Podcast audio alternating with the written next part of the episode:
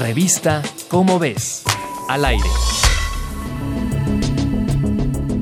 En nuestro ADN se esconden las respuestas a muchas preguntas que aún nos hacemos sobre el funcionamiento de nuestro cuerpo.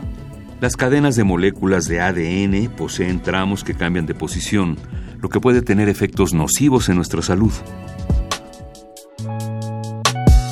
Mediante el mismo mecanismo con el que las células combaten a los virus, las células intentan controlar a las moléculas, las cuales lamentablemente causan inflamación. Cuando las células envejecen, los mecanismos de control pierden eficacia y se les escapan algunos de estos tramos saltarines de ADN a los que llaman trasposones.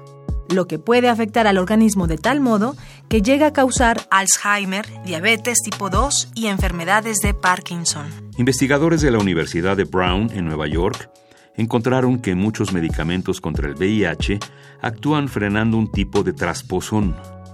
La lamivudina se destacó por su efectividad y pocos efectos secundarios para evitar los trasposones que causan directamente el Alzheimer. De este modo, y de forma casi fortuita, se descubrió que una de las medicinas usadas para tratar el VIH podría ayudar a prevenir el desarrollo del Alzheimer. Revista Cómo ves. Al aire. Este y otros temas de nuestro mundo podrás encontrarlos en la revista Cómo ves. Búscala en los puestos de periódicos, librerías y hasta en el súper.